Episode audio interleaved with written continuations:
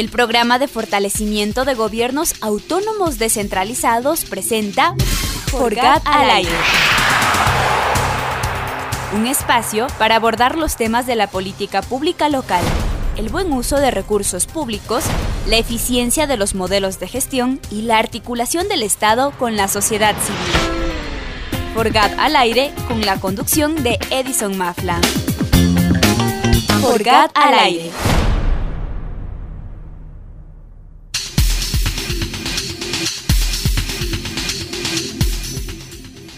Buenos días, buenas tardes, buenas noches. Ese es tu programa Forgat al aire, una iniciativa más de Voz Andina Internacional.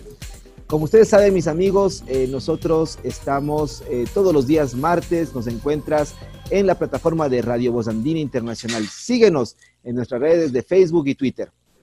Amigos y amigas, hoy día de hoy es algo muy especial. Tenemos la participación de una amiga muy, es una amiga personal y además ya ha estado en estas, eh, en esta sala de grabación, en Forgada al aire también anteriormente y hoy con un tema muy, muy, muy polémico quizás, quizás también silenciado a nivel nacional y que merece y que merece la atención de todos los ecuatorianos y ecuatorianas.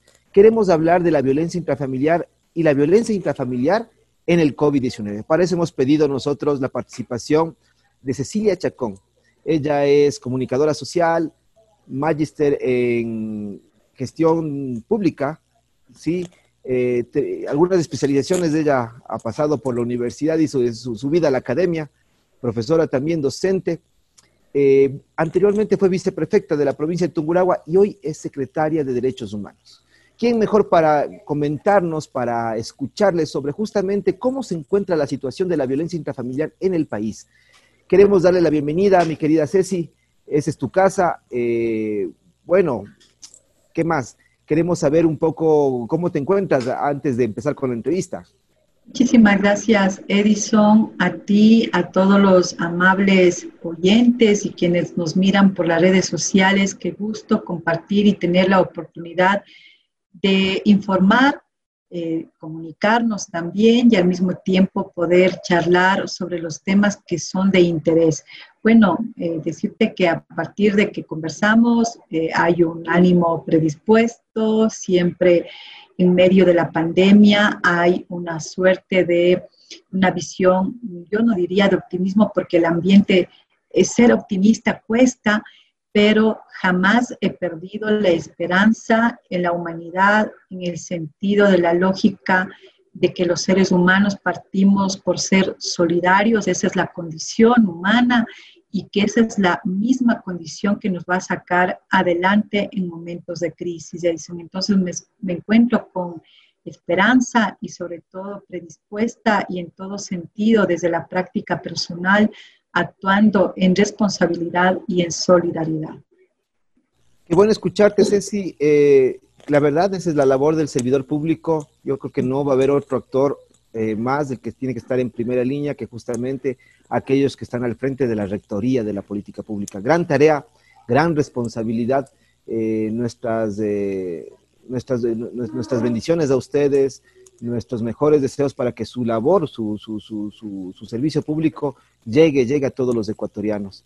Y bueno, ya adentrándonos en el tema, quería Ceci, cuéntanos, ustedes tienen información, eh, hemos visto también en los, en los medios de comunicación, eh, algunos, algunos, eh, estaba viendo una, un reportaje hace, hace, un, hace un tiempo en el, el, diario El Mercurio, creo que fue de la semana pasada, me parece, que se hacía una, un reporte sobre la sobre el, el ECU 911 y los reportes que se tenían eh, sobre violencia, por ejemplo, intrafamiliar, y decían que habían aumentado los porcentajes. ¿Tiene que ver esto con el tema del aislamiento, el distanciamiento que hoy por hoy se tiene? Quizás inclusive, me pongo a pensar, será el tema de la falta, eh, como es, muchos han quedado desempleados, están hacinados en sus hogares, eh, tienen problemas económicos. ¿Cuáles son esas reflexiones que han hecho al interior de la Secretaría de Derechos Humanos en relación a la violencia intrafamiliar en el país? Sobre todo, Edison, eh, la, el enfoque, vamos, a partir de América Latina, es que hay una, eh, si la violencia ya era una pandemia, es una pandemia que no tiene un mes, dos meses, sino cinco mil años en el mundo y es una pandemia que está normalizada lamentablemente pero que también mata y asesina tal cual el COVID-19 solo que en los datos de violencia en tiempos de confinamiento han sido de difícil lectura. ¿Por qué de difícil lectura? Y esto lo hemos analizado al interior de la Secretaría de Derechos Humanos.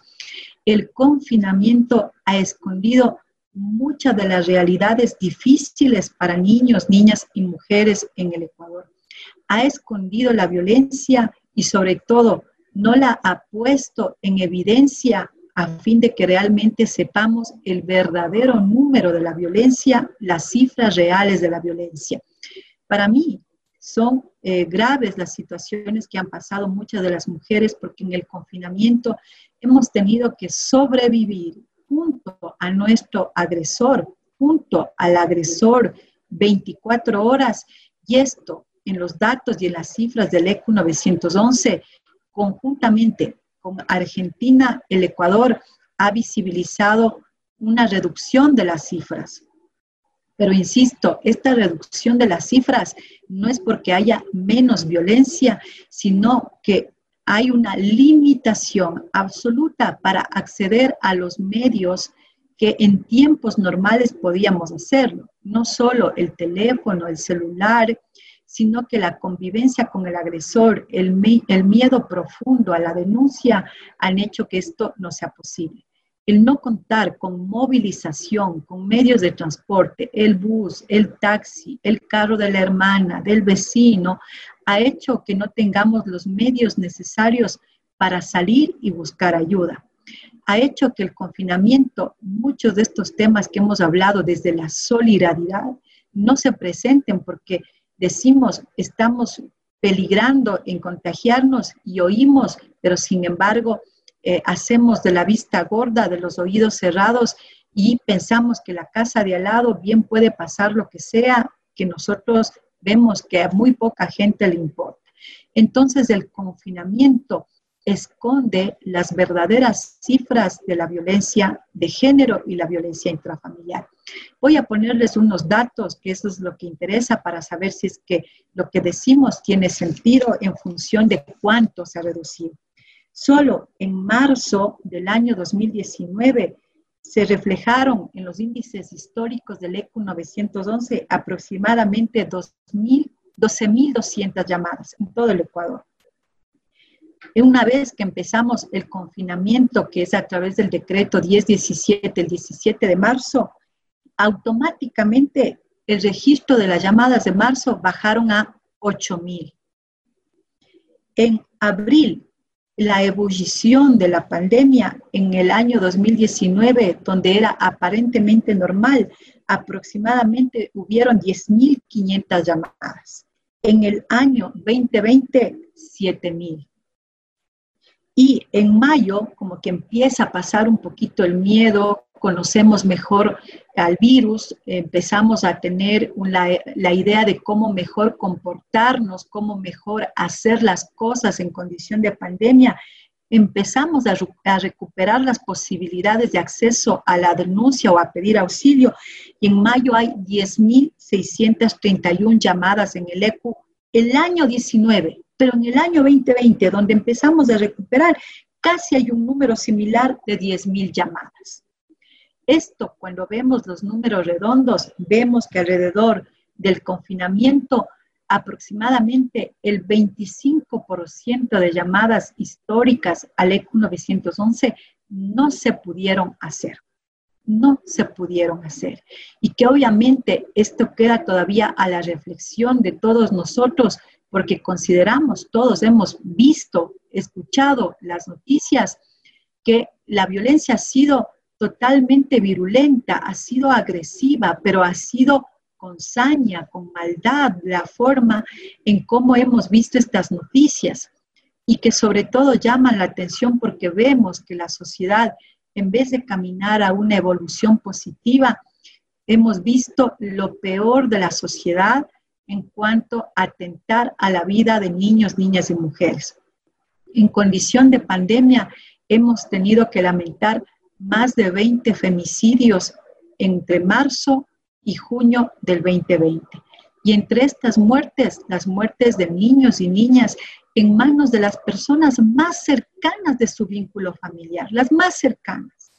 Y que esto obviamente nos dice que no estamos seguros en el lugar donde pensábamos que deberíamos estar protegidos, como es la casa, el hogar, donde se supone que es ahí donde debemos cuidarnos. Entonces, para muchas mujeres, la casa, el hogar, la habitación, el cuarto, no han sido los lugares de protección y el confinamiento ha aumentado ese nivel de violencia, Edison. Bueno, sí, y, eso entonces corrobora lo que encontré en el diario El Telégrafo del 6 de junio del 2020. En palabras del coronel Zapata, más o menos son 270 llamadas diarias que están relacionadas a violencia intrafamiliar. Es un dato que realmente nos debe preocupar. Eso en función de llamadas. ¿Cuántas personas no tendrán acceso? No pudieron llamar. no pudieron llamar, como tú dices, un 25, 30% más o menos se estima. Es realmente preocupante entonces cómo tenemos una cultura que todavía invisibiliza justamente eh, estos, eh, eh, esta realidad, esta realidad que vive el país. Y en ese sentido, ¿qué es lo que, qué es lo que, qué es lo que le queda hacer a, las entidades como la Defensoría del Pueblo, la Policía Nacional, eh, las Cortes de Justicia, las comisarías y las tenencias políticas de los territorios. ¿Cuál ha sido un poco eh, el, ejercicio desde la Secretaría de Derechos Humanos para acercarse a estos actores que tienen la responsabilidad, primero, de, prestar ayuda y segundo, de hacer un seguimiento mucho más eh, cercano a las personas que sufren violencia intrafamiliar, mi querida Ceci? Eh, como hemos eh, comentado, Edison, hemos tenido estos episodios eh, que, que, hay que pensarlos en la reflexión de que no pueden volver a pasar, que hay que aumentar, mejorar todas las posibilidades de acceso a la denuncia, pero también al acceso a la prevención como un mecanismo permanente del Estado y de sus instituciones. Aquí también podemos decir que hay 22 instituciones, no solo del Ejecutivo, sino también del sistema de justicia, como la Defensoría Pública, el Ministerio, perdón, el Consejo de la Judicatura, la Corte Superior de Justicia, la Fiscalía General del Estado, que son instituciones que pertenecen a otro poder del Estado, al Poder Judicial, que se suma al Poder del Ejecutivo, pero también se suma al poder y la fuerza en la que intervienen los gobiernos seccionales.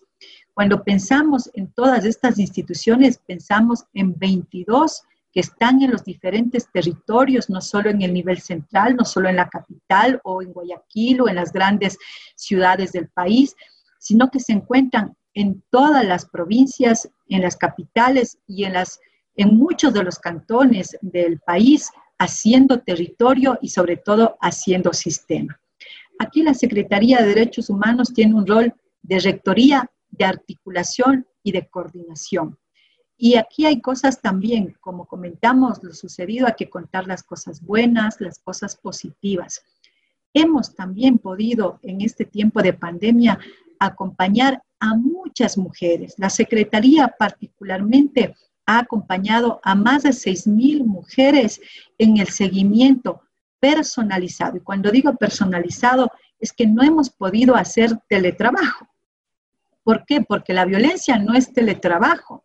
El 60% de intervenciones que ha hecho la Secretaría de Derechos Humanos ha sido de manera presencial y, fuera de horario de oficina. ¿Por qué? Porque la violencia no tiene horario, no tiene día. Al contrario, cuando uno mira las cifras del ECU 911, y eso es un tema que también nos alarma, que tiene que pensar a la reflexión eh, de los ciudadanos, es que los días de mayor violencia, aún en pandemia, es viernes, sábado y domingo, y están asociados al consumo de alcohol. Y que esto sobre todo levanta, alza, es un pico alto que uno ve en las cifras, sobre todo que son viernes, sábado y domingo, donde más existe violencia contra niños, niñas y mujeres. Entonces, a pesar que ha habido pandemia, ha habido gente que no se ha preocupado de cuidarse y ha mezclado la violencia con el alcohol, cuyo efecto simplemente se llama delito. Y frente a eso también hemos tenido la oportunidad de acompañar a más mujeres, a muchas mujeres, evitando femicidios, eh, y que han en estado en situación de altísimo riesgo para sacarlas de su hogar y en tiempo de pandemia, donde no había movilidad, hacer transbordos de Edison. Aquí ha sido un trabajo titánico, pero también lleno de humanismo.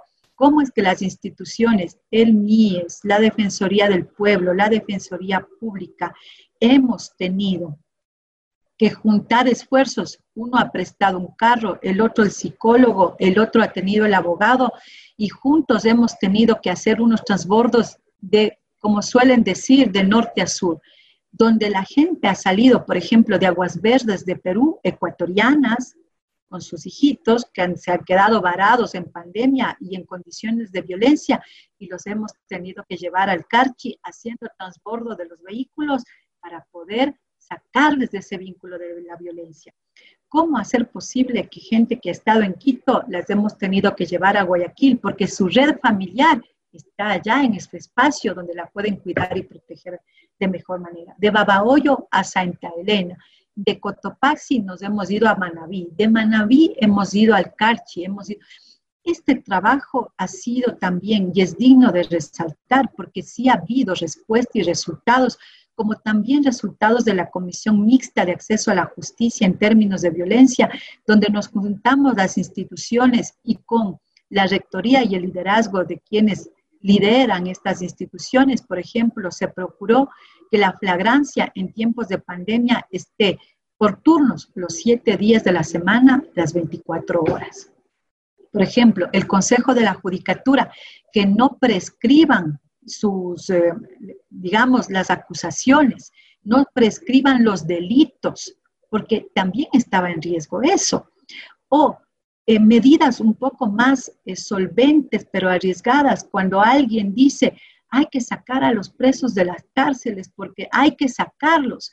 Claro que sí, hay que mejorar la condición humanitaria de los presos en las cárceles, pero también el criterio de derechos humanos de pro víctima hace que tengamos reflexiones como, por ejemplo, quienes sean adultos mayores, pero que, por ejemplo, sean sentenciados por delitos sexuales o de asesinato contra niños, niñas y mujeres, esos delitos se tienen que cumplir. La pena y que tienen que hacerlo lamentablemente en una cárcel. Son esas personas las que no pueden salir porque el riesgo mayor de salida frente a crímenes, frente a niños y niñas y mujeres es dejar sueltos a personas que no sabemos cómo se van a, comportar en una sociedad en libertad en tiempos de pandemia. Entonces también hablar de derechos humanos implica entender los derechos de quienes sí pueden salir de una cárcel por delitos menores, con buena conducta, por derechos de beneficios de ley, pero también entender que los límites implican actuar siempre por las pro víctimas. Y eso ha implicado también un largo debate y un largo proceso institucional en el cual las cosas no salen del día a la noche, sino que se tiene que analizar caso por caso a fin de que realmente el acceso a derechos humanos sea pertinente en el tiempo, en el espacio y en la oportunidad y cuidando mucho los derechos de quienes son víctimas. Entonces, miren que ha habido una actuación permanente en ese sentido, Edison. Sí, mi Ceci, eh, queríamos también eh, un poco entender de, todas las, de todos los, los, casos que, se presentan, ¿cuáles son los más recurrentes? ¿Están asociados más hacia la mujer? Como tú dices, nos has hablado de, algunos, de, algunos, ¿no? Pero ¿cuáles están más? ¿Más asociados a la mujer, a la niñez? ¿Cuáles son los datos que nosotros deberíamos tener en cuenta como ecuatorianos al pensar en el tema de violencia intrafamiliar? Obviamente no queremos minimizar al resto, pero sí quisiéramos saber cuál es la tendencia en el Ecuador. Y yo creo que cuando uno ve las cifras y los datos, uno no puede poner ahí en lo que tú dices que cuál es menor o cuál es la de mayor prevalencia. puede haber menos casos de niños y niñas, pero la virulencia, la forma, la hazaña, la maldad en la que se han maltratado niños y niñas y sobre todo em, en la que han matado a niños y niños no tiene nombre. Esos casos deberían ser los primeros en los cuales debemos intervenir como Estado. Pero igualmente el caso de mujeres en condición de violencia intrafamiliar, es decir, cuando vemos en el equilibrio de, servicio social, todos tienen importancia, ninguno tiene menos importancia, absolutamente todos están en la primera línea de hacer, de, promover, de gestionar, de actuar. Y en ese sentido, por ejemplo, ahí en un principio teníamos, y eso eh, nadie piensa cómo actuar en tiempos de crisis, Edison, yo quiero decir que aquí no hay expertos en crisis, es que nunca hemos tenido una pandemia mundial en 100 años el mundo no ha visto esto. Entonces aquí no hay experiencias ganadas, no hay lo que se llama en el mundo de las empresas el know-how. Nadie tiene un know-how previo de decir yo sé cómo actuar en una pandemia mundial y sé que es mejor. No, nadie. Este es un trabajo donde se reconocen fortalezas, potencialidades, también se reconoce eh, inteligencia, pensamientos, trabajo y actuación, pero ha sido un camino en el que hemos tenido que irnos reforzando permanentemente y aquí el esfuerzo fundamental, por ejemplo, al principio no teníamos el enlace con las juntas de protección de derechos porque la orden fue todos en casa, cuidémonos. Y después, poco a poco, empezamos a tener servicios con cambios de modalidades, es decir, como ahora no podemos estar presencialmente, pero la virtualización, la digitalización, la automatización acerca también a los derechos de las personas, porque no nos olvidemos que en tiempos de pandemia hay una regresión de derechos humanos, el mismo hecho de no poder caminar en libertad, el mismo hecho de no podernos movilizar, no es que es una regresión porque queremos transgredir el derecho de la movilización de las personas, sino que hay bienes superiores como el de cuidarnos, el de la salud, el de que no haya una persona contagiada deambulando para contagiar a otras, significa que se privilegian unos derechos humanos en el bien común, en el bienestar social, a fin de que todos podamos ganar y ganar a la pandemia. Entonces, miren ustedes que aquí, por ejemplo, las juntas de protección empezaron a abrir sus puertas, a digitalizar, a dar números telefónicos, a atender, a crear sistemas de atención telemática, pero otros servicios no es que han podido quedarse en casa haciendo teletrabajo, sino que han tenido que ser presenciales.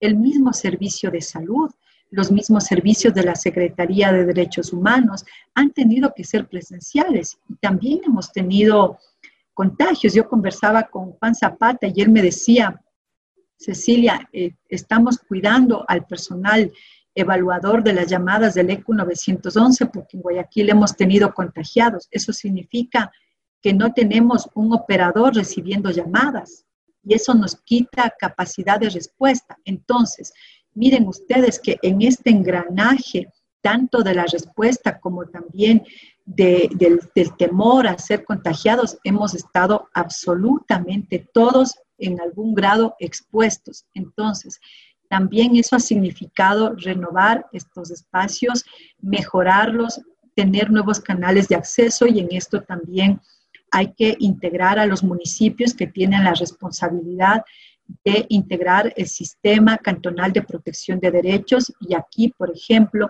muchas de las casas de acogida municipales no han cerrado, más bien se implementaron medidas de bioseguridad para poder atender a las personas que ingresan a las casas de acogida y esto es bueno y es importante, pero también hemos tenido limitaciones. El, el tener un país en situación de emergencia sanitaria, pero también de crisis económica, muchos de los alcaldes estuvieron tentados a decir cuál es el, la cuerda más floja como se dice vulgarmente, y ahí vamos a cortar para que no sufra la institución. Y aquí los servicios sociales estaban en peligro y creo que siguen estando en peligro de, que, de que desaparezcan. Entonces muchos municipios decían, es más fácil suspender los servicios de protección de derechos. Entonces la pregunta era, ¿y quién entonces va a extender medidas de protección de derechos si no son las juntas en los municipios? Ahí, Edison, hemos tenido que actuar conjuntamente con el Consejo Nacional de Igualdad Intergeneracional, la Defensoría del Pueblo ha hecho lo suyo también, la Secretaría de Derechos Humanos, a fin de que los servicios de protección integral de derechos, primero, no disminuyan en su capacidad, no desmayen en el trabajo o no desaparezcan y eso ha sido motivo de diálogos permanentes con alcaldes, con autoridades, con concejales, para que podamos, en medio de la crisis, de la dificultad económica, también comprender que las juntas de protección de derechos son tan importantes como el agua, como el alcantarillado, como la comunicación social que le hemos puesto recursos, como la entrega de víveres, el tener una instancia que entrega medidas de protección de derechos, es tan importante como esos servicios esenciales de los municipios y que no van a cerrar. Yo me imagino que un servicio de recolección de basura es imposible cerrar, porque al otro día que no se recoge la basura, con seguridad vamos todos los ciudadanos a protestar. Es igual aquí.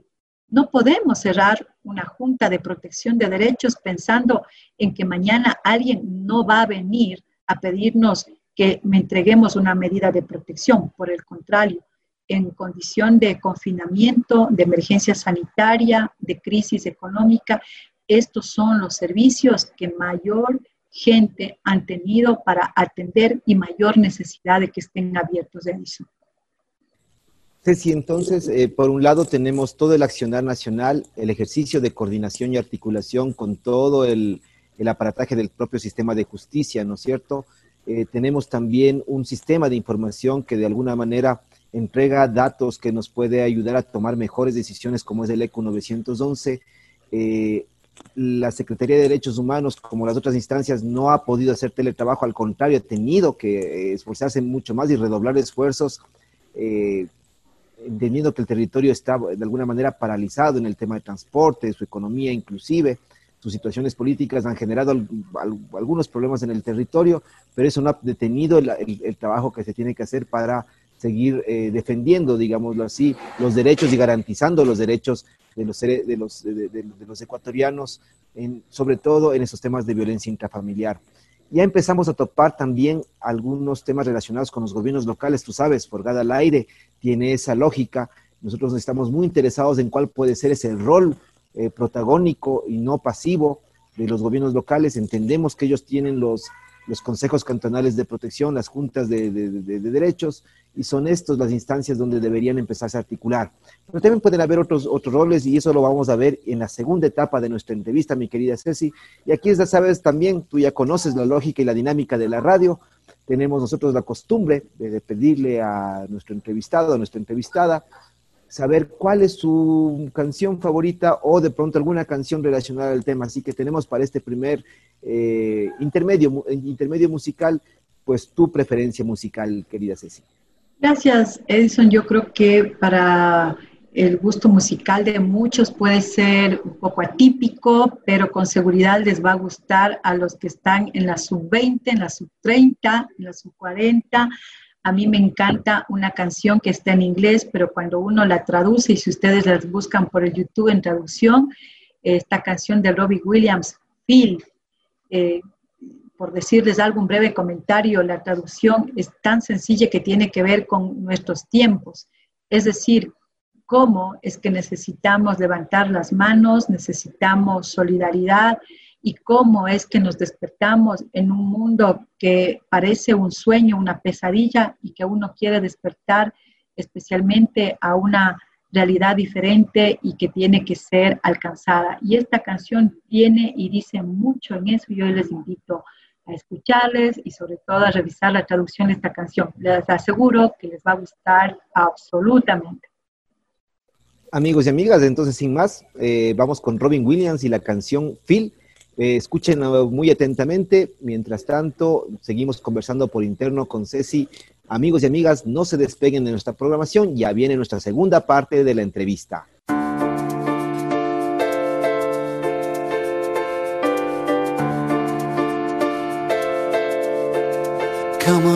My hand. I wanna contact the living. Not sure I understand this role I've been given. I sit and talk to God, and He just laughs at my plans. My head speaks a language I don't understand. I just wanna feel real love, feel the home that I live in. Cause I got too much life running through my veins, going to waste. Don't wanna die, but I ain't keen on living either. Before I fall in love, I'm preparing to leave her.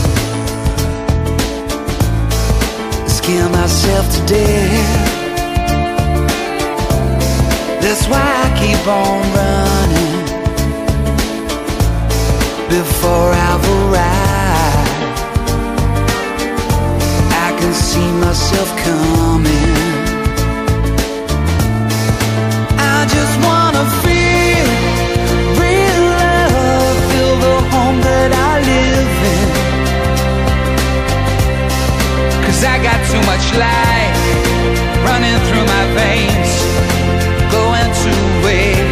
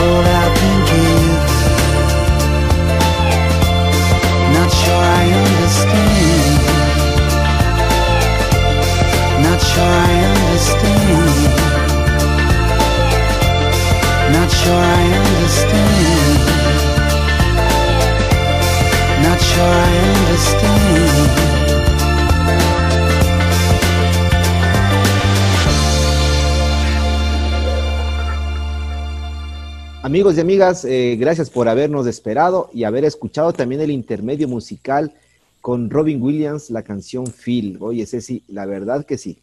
Interesante. eh, yo me llevo una, una, una, una, frase que la decía Oscar Forero cuando trabajaba en la GTZ y él decía, hay que empezar a conocernos y a, querernos primero para luego querer al resto y aprender a querer la vida.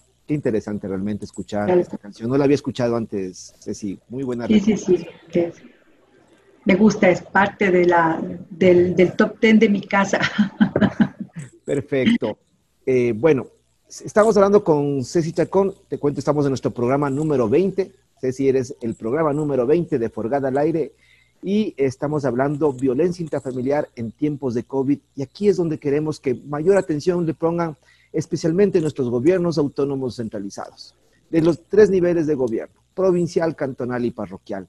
Queremos preguntarle a Ceci, que además ya lo ha establecido, no es un tema solamente teórico de normativa, sino que se lo ha establecido y se lo está haciendo ya en el territorio y queremos que los gobiernos locales afiancen mucho más la posibilidad de ser unos actores, como les decíamos, activos de lo que puede ser la mitigación eh, y la, la, la, mitigación y por qué no pensarlo así, seamos positivos y grandes optimistas la erradicación de la violencia intrafamiliar de nuestros territorios.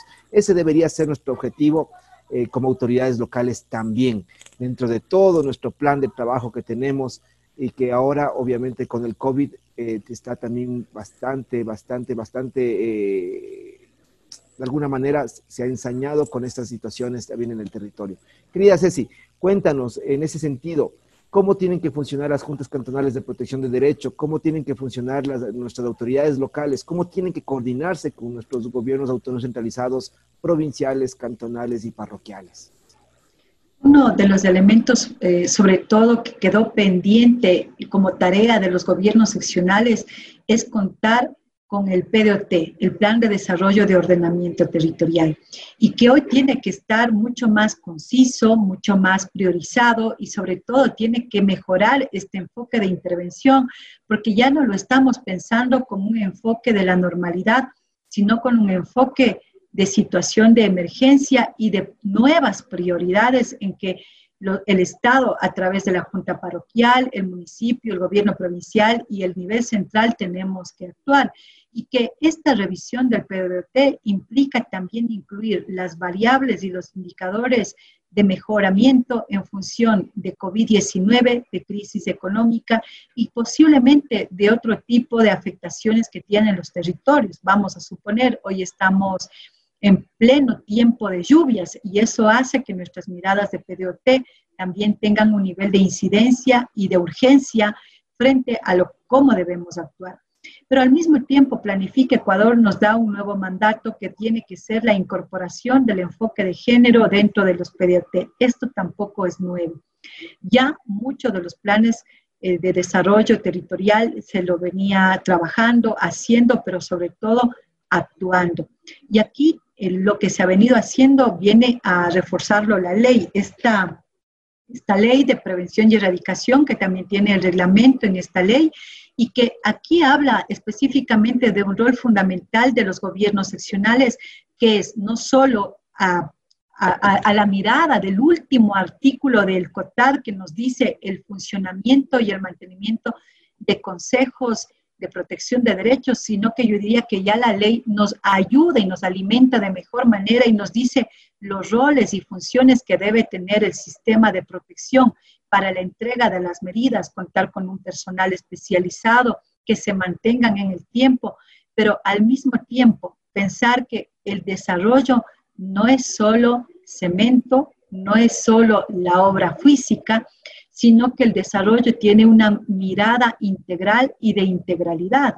Y en la integralidad cuenta la calidad del desarrollo humano, de cómo el ser humano, el habitante, se encuentra en ese medio vital, obviamente, con acceso a servicios básicos, pero al mismo tiempo, cómo se encuentra la relación en el medio, si somos una población solidaria, somos una población que quiere salir adelante, necesita unos valores, unos principios, un marco de valores que le permita caminar y salir adelante en tiempos de crisis o no crisis. En los tiempos buenos y en los tiempos malos tienen que prevalecer esos valores y que entonces la ley, el COTAD y la convicción de las autoridades le dan espacio para que el, desarrollo no sea una lista larga de proyectos o una lista de prioridades económicas, sino también una lista de prioridades humanas donde se encuentra la prevención y erradicación de la violencia intrafamiliar. Está comprobado que una ciudad, un cantón, un pueblo, una ciudad, un país que concentra sus esfuerzos para sacar adelante a su comunidad de las garras de la violencia es un país, una ciudad, un cantón, una parroquia, una comunidad que se desarrolla de mejor manera y tiene la posibilidad de comprender y de mejorar la felicidad. ¿Por qué? Porque la felicidad no solamente es el acceso a bienes de consumo, sino que está asociada a la capacidad de sentirse bien donde está. Entonces, los hombres, las mujeres, los niños y las niñas debemos estar bien donde estamos, es decir, estamos en casa. Y la necesidad de estar bien significa protección, cuidado, atención, no solo de la familia, sino de este vínculo, de este sistema virtuoso que significa atender a los ciudadanos en todo el sistema, en este ciclo de la vida adicionalmente, y que por lo tanto esos son los elementos claves para hacer desarrollo territorial. Pensar en las dos eh, puntas del equilibrio, la obra física como un elemento de acceso a los servicios básicos y la calidad de vida como una comprensión del estar bien, sentirme bien, del ser feliz y del querer quedarme en la ciudad que quiero, en la comunidad que quiero, en el barrio que quiero, porque estoy bien. Entonces, esos son los ingredientes, diría yo, que no tienen ciencia Edison para pensar que el desarrollo territorial tiene una oportunidad de mejorar. Y ahora mucho más, estos esfuerzos tienen que ser eh, previstos. Yo sé que las limitaciones son muchas, las limitaciones de personal, las limitaciones económicas, pero frente a eso no hay forma de evadir que la única respuesta para salir de la crisis es tener en cuenta todos estos elementos que nos hacen posible garantizar realmente la buena convivencia y el caminar, el salir más rápido de la crisis es enfrentar también los problemas que vemos y que están presentes. Mencionabas tú que eh, estábamos a punto, digo como país, estábamos a punto de tomar malas decisiones en lo local cuando se pretendía de pronto cortar por la línea de lo social justamente estas instancias que garantizan derechos en el territorio. Eh, esa, ese peligro que, al final de cuentas parece ser que, no se ha dado por, una reflexión que se pudo hacer a nivel nacional, porque las autoridades locales se sensibilizaron, pensándolo ya en una lógica de que no hubieran existido. Si al día de hoy esas instancias no hubieran estado, quizás hubiera sido más difícil justamente atar todo el, el sistema de justicia, las alertas tempranas y los protocolos, que es a donde voy con mi pregunta estos protocolos de atención que tienen que ser los más ágiles porque corren riesgo vidas, ¿no es cierto? ¿Cómo podemos hacer para que estas juntas cantonales de, protección de derechos, estos consejos cantonales, ¿sí? sobre todo, puedan de alguna manera estar eh, más confiados, eh, también más seguros, que van a tener el respaldo de otras instancias? Para que justamente esos protocolos eh, se, se, consoliden en el, en el, territorio y pueda, y pueda llevarse a cabo un seguimiento y monitoreo de la víctima, ¿no es cierto? De que todas las instancias le presten atención, seguramente las instancias de salud, las instancias de justicia, ¿no es cierto? Las instancias de protección después. ¿Cómo, cómo, cómo, logra, cómo logramos hacer eso? ¿Qué es lo que, ¿Cuáles son los protocolos que están definidos o diseñados desde la, desde la Secretaría de Derechos Humanos, mi querida Ceci? Bueno, tenemos dos protocolos que fueron eh, realizados desde la iniciativa de la Secretaría de Derechos Humanos y que fueron presentados al COE Nacional. El primer protocolo es de comunicación y prevención de la violencia y hablábamos de comunicación no como una apuesta de la promoción de cómo prevenir, sino que hablamos de comunicación porque las instituciones tenemos que estar comunicadas, relacionarnos, articularnos y buscar que también esta comunicación no solo sea unidireccional, sino permanente y con la sociedad y que al mismo tiempo la sociedad tenga los canales suficientes para informarse de cómo puede actuar también, actuar también en, en, condición de pandemia. Y eso ha sido una clave fundamental en la que los gobiernos seccionales también han actuado y deben actuar. Es decir, uno puede tener un servicio, pero si yo no informo, no comunico, no pongo los horarios, no sé cómo se va a procesar este protocolo que tú dices, Edison, en lo local, la ciudadanía es como que no sabe, no conoce, no entiende, no sabe dónde ir, hay una incertidumbre, que a mí me pasa algo, hay alguien que me tiene que ayudar, pero en este momento no sé cómo, quién y en qué horario. Entonces, esta comunicación implica socializar dónde están estos medios de acceso, cómo los podemos mejorar. Hay mucha gente que ha pensado que tener un número exclusivo para las llamadas de, violencia intrafamiliar es una solución. Sin embargo, en Ecuador no fue tomado en cuenta, pero tiene una lógica el ECU 911 ya está interiorizado en el corazón de los ecuatorianos y de todos los ciudadanos. Uno sabe que cuando quiere llamar eh, hacer una llamada de auxilio, tiene que llamar al ECU 911. Pero en segundo lugar, detrás de ese número hay una serie de evaluadores que recogen la llamada y que quien responde en primera instancia es la Policía Nacional. Entonces, mañana vamos a suponer que queremos poner un nuevo número que sea exclusivamente para violencia intrafamiliar, pero no nos estamos dando cuenta que detrás de ese nuevo número, quien va a tener que responder inmediatamente también es la misma Policía Nacional.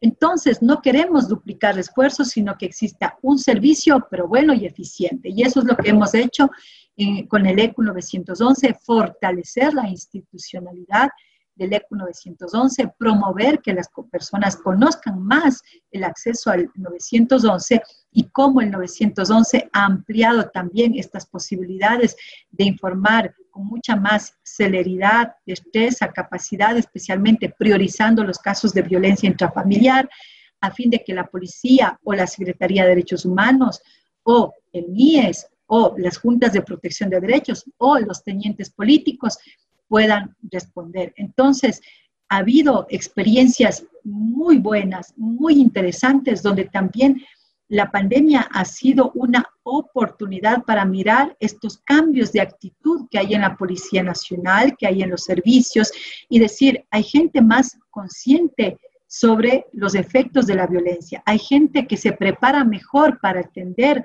los efectos de la violencia. Y esto no solo como un tema ya de atención, sino que también hemos como oportunidad optimizado los recursos técnicos, económicos, humanos para promover un espacio de prevención donde todos nos hemos sumado.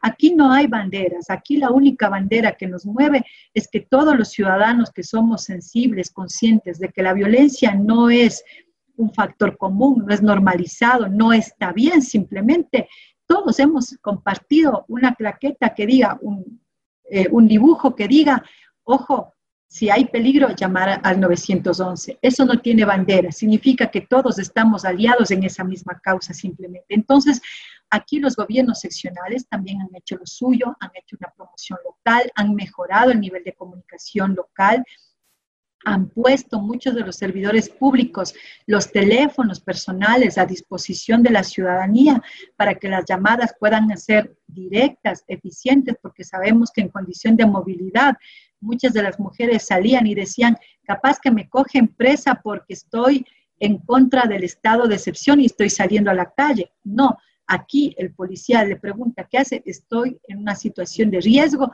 Ah, señora, entonces aquí no se le va a multar. Lo que tenemos que hacer es ayudar.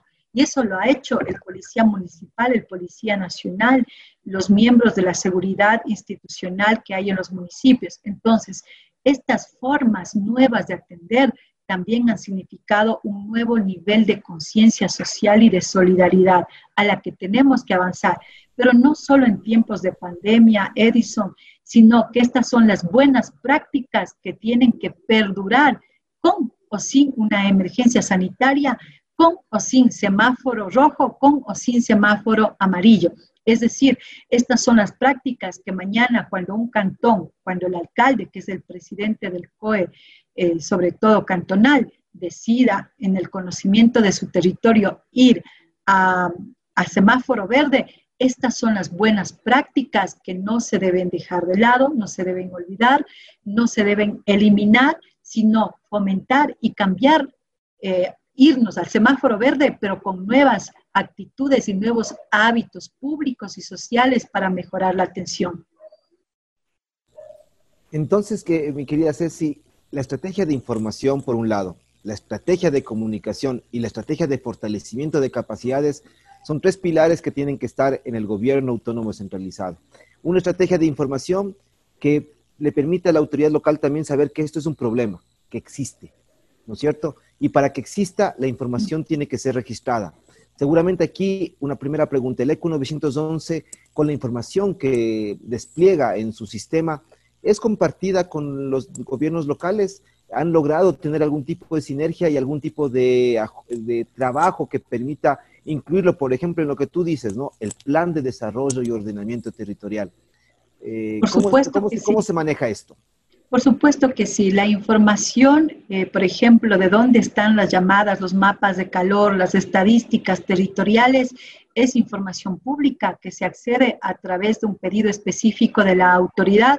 Eh, obviamente, como nos dice también la ley, informando para cuál, cuál va a ser el uso de esta información, no porque mañana vaya a haber un mal uso, no, es información que sirve para tomar decisiones. Y qué mejor si estas decisiones no solo están encaminadas a la seguridad del territorio, sino también a la seguridad en contra de la violencia de niños y niñas y sobre todo fomentando espacios más seguros. Esa es la forma de conocer eh, el territorio como está, cómo funciona y eso le va a ayudar a la autoridad a mejorar sus servicios de protección, tomar decisiones, alcanzar nuevas rutas de seguridad y sobre todo también incidir en la política pública de seguridad local, que es importante. Entonces, el conocer los datos, la información del ECU es una forma posible, viable, segura de entender cómo camina mi territorio también en el área, en el componente social eh, del plan de desarrollo y ordenamiento territorial y sobre todo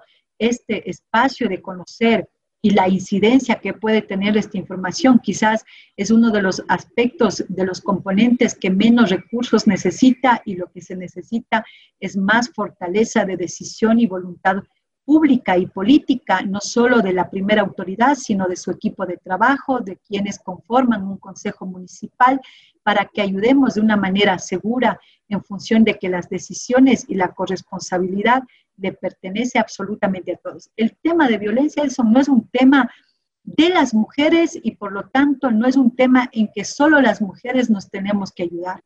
El tema de la violencia es un tema de salud pública, es un tema de la sociedad, es un tema de la familia, es un tema que incluye a las autoridades, a los hombres, que incluye a la iglesia o a las iglesias, que incluye absolutamente a las organizaciones no gubernamentales, es decir, nos incluye a todos sin excepción en búsqueda de ese territorio que todos anhelamos. En este sentido, una segunda estrategia es la de comunicación ¿Y quién mejor que los gobiernos locales relacionarse con esos otros actores que se encuentran en el territorio? Tú mencionaste a las organizaciones no gubernamentales, a las organizaciones sociales, al sector privado. ¿Cómo incluimos algo que a veces está invisibilizado, quizás por el propio machismo, eh, por la cultura que tenemos en una sociedad? Hay que hacerlo visible. Y si tenemos información que nos muestra un peligro, que es la que nos podría disponer el 911 bajo una eh, amigos y amigos alcaldes, alcaldesas, prefectos, prefectas, presidentes, presidentas de juntas parroquiales, si ustedes pueden solicitar información al ECU 911, pueden, hacer, pueden oficiarla, pueden tenerla como acceso y eso permitiría a ustedes también identificar las mejores estrategias de comunicación para su territorio, es lo que nos dice Cecilia Chacón. Pero también fortalecimiento de capacidades. Y el fortalecimiento de capacidades en materia de derechos humanos, eh, ¿Cuál debería ser la lógica que persiga justamente el, gobierno local? Me imagino aquí eh, tratar de atarse un poco a la academia, a qué, instancia, a qué instancias pueden recurrir los, los, funcionarios públicos para poder, eh, qué sé yo, tener mayor capacidad de entendimiento de lo que significa garantizar los derechos humanos en un territorio ¿Qué es lo que podría eh, hacer el, gobierno local, eh, no sé, acercándose a la Secretaría de Derechos Humanos? ¿Qué, qué, procesos de, fortalecimiento de capacidades existen a la mano de estas autoridades? Bueno, tú me has quitado una de las alternativas, ya Edison, o ya la has dicho, y que, por ejemplo, las universidades se convierten en los grandes aliados del desarrollo territorial, no solo por el eje de vinculación, que es un poquito complicado hacerlo en pandemia, en el confinamiento, pero que eh, los estudios y análisis de territorio que lo pueden hacer las universidades alrededor de este tema es valioso, insisto, para continuar tomando buenas decisiones. Pero otro elemento fundamental es cómo la ciudadanía le devuelve confianza a las instituciones. Es decir, una institución que asegura, que promete o que mejora sus servicios, aunque no tengamos el 100% de esta potencia de hacerlo, pero sí eh, se visibiliza este trabajo, obviamente significa que la ciudadanía devuelve este servicio en confianza. Y eso es lo fundamental, la, la relación del ciudadano con el Estado, llámese junta parroquial, municipio, gobierno provincial y el Estado central, se resume en algo que se llama confianza. Entonces, la confianza que podemos generar es decir que están los servicios presentes y también dándole a la sociedad civil una parte de esta responsabilidad de lo que hemos llamado este sistema virtuoso de atención. Aquí las ciudadanas, los ciudadanos, los niños, las niñas, tenemos que tener activada también una red familiar. La red familiar es la que también nos permite prevenir, no solo el Estado, el Estado eh, está para apoyar, pero no muchas veces, ¿por qué no se previene el femicidio? Yo digo, es tan, tan complejo hablar de esa realidad que quisiéramos tener un botón de pánico a cada persona y no sé si así lo podríamos hacer, pero la red familiar es vital. Eh, había un caso, yo, comento este caso de una mamá de Babahoyo, una mamita de 22 años. Digo mamita porque era tan jovencita para verla, ¿no? 22 años con una nena de cuatro meses y ella nos llamó, ella nos buscó a pedir auxilio porque quería salir de este vínculo de, violencia, en confinamiento sobre todo. Y cuando tratamos, buscamos la forma de protegerla y sacarla de este espacio donde vivía por violencia intrafamiliar, con la Policía Nacional ella nos pidió que vayamos a dejarla en la casa de su mamá que estaba en otro cantón. Cuando íbamos conversando con ella, ella nos decía que desde que fue enamorada de su pareja, eh, desde los 17 años, ella ya vivió violencia. Tres años de enamoramiento, los tres años los vivió en condiciones de violencia. Ella pensó que casándose o teniendo una relación más formal iba a eliminarse la violencia y resulta que continuó hasta que tiene una niña de cuatro meses y más bien ella por temor a su niña de cuatro meses decide salir de ese vínculo. Cuando la mamá le recibe, la mamá le recibe con sorpresa porque ella nos comentaba y nos decía, es que ella a mí nunca me contó que vivía en violencia, a mí jamás me explicó que ella era víctima de violencia, nunca me dijo que de enamorada y ahora con su hija tenían episodios de violencia, jamás me dijo nada. Entonces, el primer acto de salir de la violencia implica que la violencia no es de una persona, no es un tema de que yo solita voy a llevar, sino que también es ampliar esa red familiar, la mamá, el papá, un hermano, un primo, un tío, la abuela, el amigo, la amiga, un buen vecino, esta red que le permita que cuando yo le llame, aunque no conteste, esa persona sepa que le está llamando porque su vida está en riesgo y esa otra persona tiene la fuerza para volver a llamar a un ECU 911, llamar a otros vecinos, al UPC del barrio y buscar ayuda para mejorar la situación de esa víctima. Entonces, miren ustedes que eh, este sistema funciona de ida y de vuelta. La sociedad civil también fortalece la red familiar, mejora esta condición de tener a unos alguienes que en su vínculo familiar también pueden ayudar y auxiliar. En el sector rural, por ejemplo, es muy difícil que llegue la policía porque está a dos horas de camino, a tres horas de camino. En la Amazonía, en el, vamos a poner, en la parroquia Macuma, a cuatro horas de Macas. Hasta allá hemos ido, Edison ha sido tan difícil llegar que cuando la llamada que recibimos a las 2 de la mañana, recién la presencia de la Secretaría de Derechos Humanos, después de un largo viaje de cuatro horas, fue 6 de la mañana, por lo más temprano, conjuntamente con otros actores. Entonces, en esos espacios donde no estamos todavía muy cercanos, la red familiar es la primera instancia de respuesta y obviamente la Junta de Protección de Derechos y el teniente político. Perdón. Realmente siempre me encuentro eh, al final de, una entrevista con muchas ganas porque hay un montón de preguntas más que necesito resolver. Lamentablemente el tiempo en radio también se va cortando y el programa tiene apenas una hora de las 500 horas que quisiera hablar contigo. Entonces, eh, pero quizás ahorita un, un, saludo, un saludo final eh, para los gobiernos locales, desde la Secretaría de Derechos Humanos y, y cómo ir profundizando todas estas pastillas que hemos, que hemos dado el día de hoy para que las incorporen, para que las, para que las hagan suyas, las hagan propias, eh, para que esta, eh, lo, lo, lo, poco diría, pero aunque uno aspira siempre lo mucho, pero lo poco y lo mucho que puedan hacer los gobiernos locales sea justamente eh, visto como una oportunidad para salvar una vida, muchas vidas. Mi querida Ceci, ¿cuál sería ese mensaje entonces a los gobiernos locales que nos escuchan y que están atentos a Forgada al aire?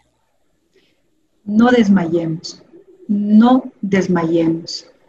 Nuestro país necesita autoridades que respondan a los retos y desafíos que hoy la vida nos coloca. Que no pensamos tener estos desafíos, que quizás pensamos que podrían ser menores, pero no hay mejor marinero que se haga a la mar y piense que se ha hecho un buen comandante de su barco en las mares pasivas. Serán las tormentas las que hacen los buenos marineros. Y cuando ya se ha agarrado el timón en este encargo tan valioso que nos da la ciudadanía, implica no desmayar.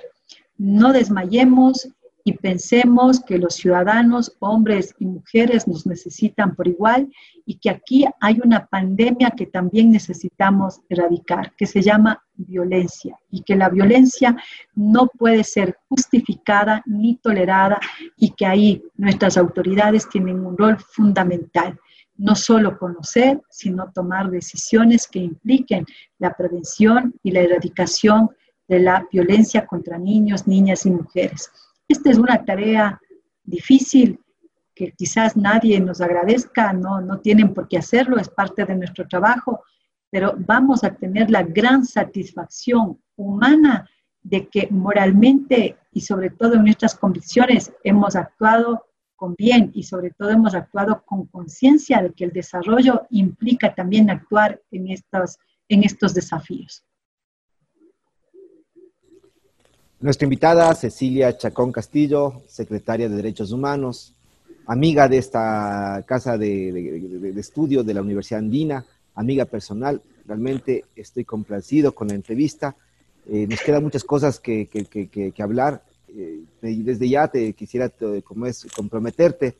Pensemos de pronto en un evento en la universidad relacionado al tema de violencia intrafamiliar.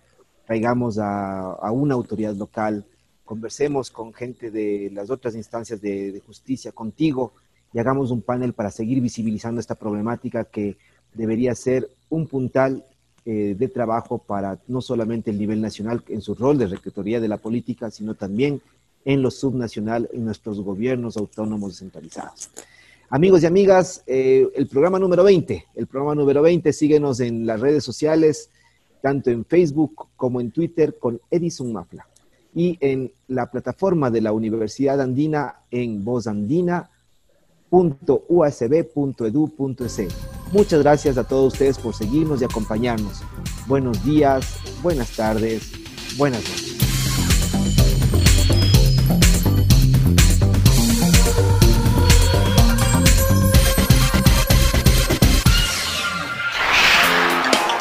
Forgada al aire fue una producción del programa de fortalecimiento de los gobiernos autónomos descentralizados. Les agradecemos por su generosa compañía.